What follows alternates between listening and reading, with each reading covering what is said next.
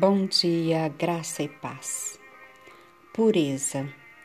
Bem-aventurados os limpos de coração, porque verão a Deus. Mateus 5, verso 8. Quando uma pessoa está inteiramente vazia do próprio eu, quando todo falso Deus é expulso da alma, o vazio é preenchido com a comunicação do Espírito de Cristo. Essa pessoa possui a fé que atua pelo amor e purifica a alma de toda contaminação moral e espiritual. O Espírito Santo, o Consolador, pode operar no coração, influenciando e orientando, de modo que ela aprecie as coisas espirituais. Está de conformidade com o Espírito e pensa nas coisas do Espírito. Não confia em si mesma. Cristo é tudo em todos. A verdade está sendo constantemente revelada pelo Espírito Santo.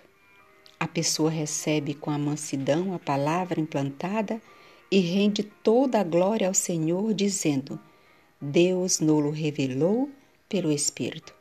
1 Coríntios 2 e 10.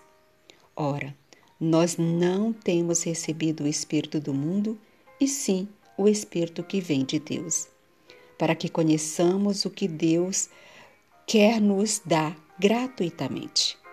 1 Coríntios 2, verso 12. O Espírito que revela também opera na pessoa os frutos da justiça. Cristo é nela uma fonte a jorrar para a vida eterna. João 4, verso 14. Ela é um ramo da videira verdadeira e produz ricos cachos de fruto para a glória de Deus. Qual é a natureza do fruto produzido? O fruto do Espírito é amor.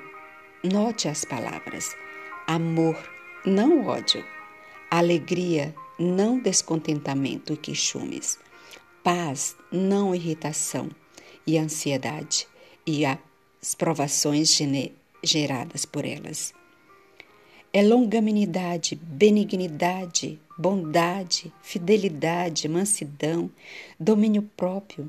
Contra estas coisas não há lei. Gálatas 5, 22 e 23. Os que possuem esse espírito são sinceros cobreiros de Deus. Os seres celestiais cooperam com eles e vão cheios do espírito da mensagem da verdade que leva a outros são um espetáculo ao mundo, a anjos e a homens. São enobrecidos e aprimorados pela santificação do Espírito e fé na verdade. Não introduzirão madeira, feno e palha no tesouro da alma, mas ouro, prata e pedras preciosas. Falam palavra de sólido juízo, e do tesouro do coração tira coisas puras e sagradas segundo o exemplo de Cristo. Amén.